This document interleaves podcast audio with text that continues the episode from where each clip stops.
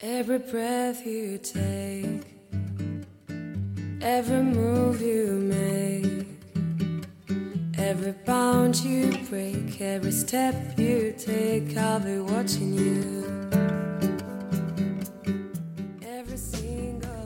大家好，这里是荔枝 FM 幺二三零九零二，我是主播卷卷。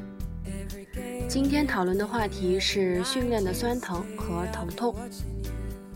首先，我们了解一下酸疼产生的原因。健美训练实际是对目标肌肉进行微破坏，在训练过程中会产生大量的乳酸。当运动产生的乳酸量大于人体自然消耗的乳酸量时，乳酸就会阻碍血液的流通，从而产生肌肉酸痛的效果。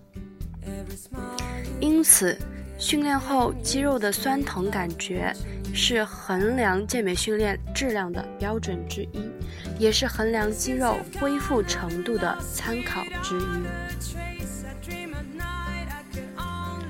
一般来说，训练后酸疼感强烈，那么代表训练效果还不错；酸疼感消失，代表乳酸已经排除的差不多了，可以再次训练这块肌肉了。每个人的训练质量不同，身体体质不同，但平均来说，小肌群的酸痛感会维持三天，大肌群会在五天左右。因此，训练后肌肉酸疼是正常的，也是有益的。但是，疼痛的性质则恰恰相反了。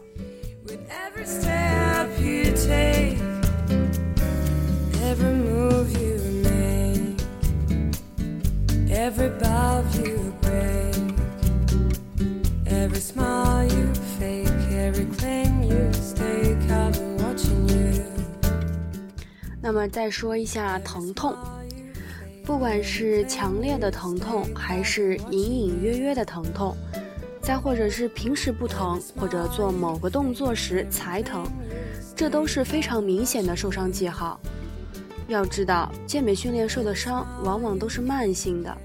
在潜移默化中慢慢积累的，平时本来就很难容易发现，而且容易留根。所以，当身体出现疼痛信号时，一定要谨慎对待，宁可判断错误。也不要带伤坚持训练，造成伤上加伤、小伤变大伤、大伤变老伤的恶劣后果。